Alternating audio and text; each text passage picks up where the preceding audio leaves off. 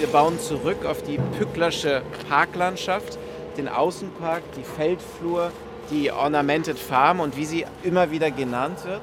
Erster Punkt. Während Dr. Stefan Körner, Direktor der Stiftung Fürst Pückler Museum Park und Schloss Branitz, auf die hinter ihm liegenden, fast dem Erdboden gleichgemachten Gewächshäuser zeigt, fahren die Abrissbagger immer tiefer ins Gelände hinein. Zweitens, wir legen die Grundlagen für den gesamten Branitzer Park auch in Zukunft in Zeiten des Klimawandels zu bestehen. Denn wir bauen hier die neue Branitzer Baumuniversität.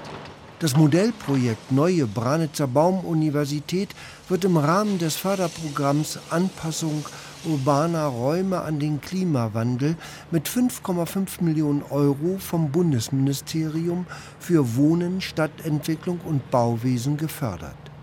Die Zeit für die neue Baumuniversität drängt, sagt Projektleiter Christoph Hase.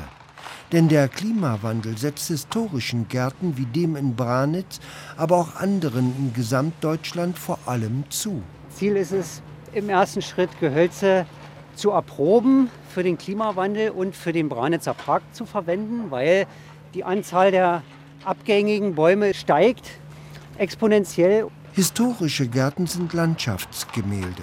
Gehen Bäume oder Sträucher hier ein, lässt sich nicht einfach ein anderes Gewächs anpflanzen. Beispiel Rotbuche und Stieleiche. Das sind immer die Hauptbaumarten in historischen Parks. Ausgerechnet die schwächeln jetzt. Und das heißt, unser Fokus liegt schon auf robusteren Eichenarten und Sorten und eben auch Buchenarten und Sorten. Aber wir haben das ganze Sortiment, also von der Birke bis zur Linde und so weiter, aber auch Sträucher sind dabei, weil das gehört ja alles zu einer Parkanlage. 20 Großgewächshäuser, vier Hallen, ein Garagenkomplex, Schuppen und Technikgebäude werden bis Ende 2024 im Außenpark abgerissen. Dann beginnt der Aufbau der neuen Branitzer Baumuniversität und soll bis Ende des Jahres 2025 abgeschlossen sein. Dann soll mit exotischen, südlicheren Baum- und Straucharten, die besser an den Klimawandel angepasst sind, gearbeitet werden, sagt Stiftungsdirektor Stefan Körner. Unterstützung gibt es von wissenschaftlicher Seite. Die Universität Geisenheim ist mit uns, die Hochschule für nachhaltige Entwicklung, die Humboldt-Universität mit dem Spätarboretum. Mit denen arbeiten wir eng zusammen und forschen und wollen das praktische Wissen im Transfer in die Wissenschaft geben und andersrum die wissenschaftlichen Erkenntnisse über den Klimawandel in die Praxis unserer Gärtner darstellen und verbinden. Die Zeit für die neue Baumuniversität drängt.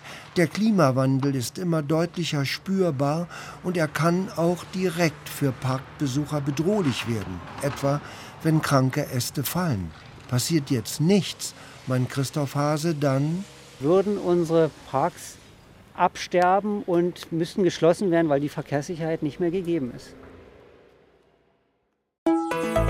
RBB 24 Inforadio vom Rundfunk Berlin-Brandenburg.